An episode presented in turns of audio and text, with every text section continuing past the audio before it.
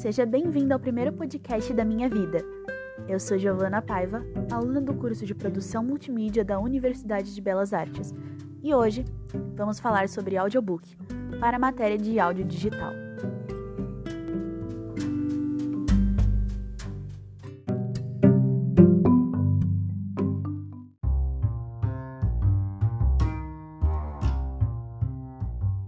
Caso você não seja meu professor de áudio digital, bom, parabéns, você conseguiu encontrar o podcast mais sem sentido dos confins do Spotify. Talvez não seja tão sem sentido assim, mas valeu a piada.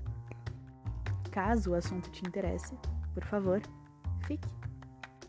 Eu não sei se vou manter este episódio no ar após a avaliação do meu trabalho, então aproveite enquanto ainda dá tempo. Agradeço desde já por estar ouvindo este podcast.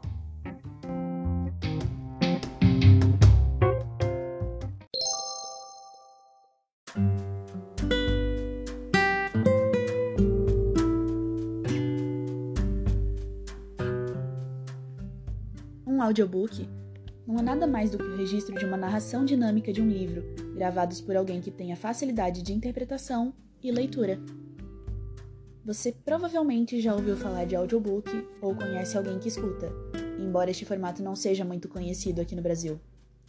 Existem pessoas que acreditam que o audiobook foi criado como forma alternativa de leitura para incentivar a cultura, mas não é essa a explicação correta. A criação dos audiobooks se deu a partir da necessidade de incluir portadores de deficiência visual ao público leitor. Essa iniciativa cresceu nos Estados Unidos da América, no Royal National Institute for the Blind, no ano de 1934, e se manteve até os dias atuais. No início, os áudios eram gravados em long play, conhecido vulgarmente como disco de vinil. Cada lado do disco suporta em média uma gravação de 25 minutos, limitante fato dada a necessidade de registrar um livro inteiro. Isso quer dizer que, por disco, o máximo que se podia gravar era de 50 minutos de áudio, não chegando nem perto do suficiente para suprir as necessidades.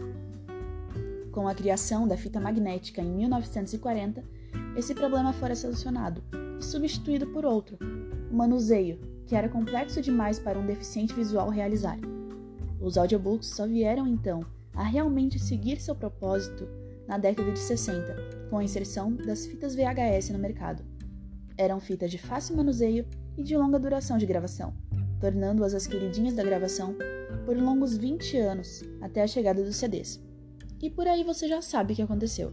A internet chegou, as pessoas passaram a sequer precisar sair de casa para ter seus audiobooks e tudo foi se tornando mais fácil.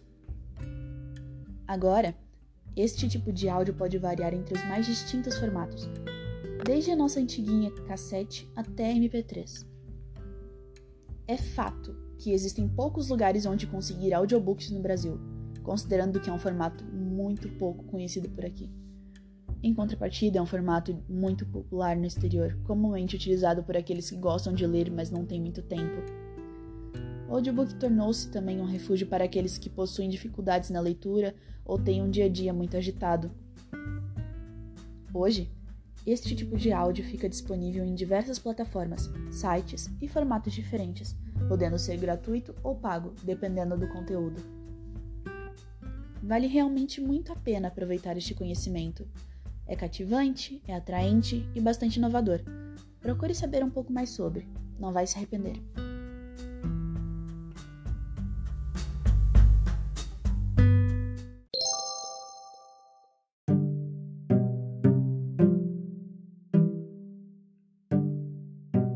Isso. O nosso podcast vai ficando por aqui. Obrigada por ter escutado e até o próximo desafio.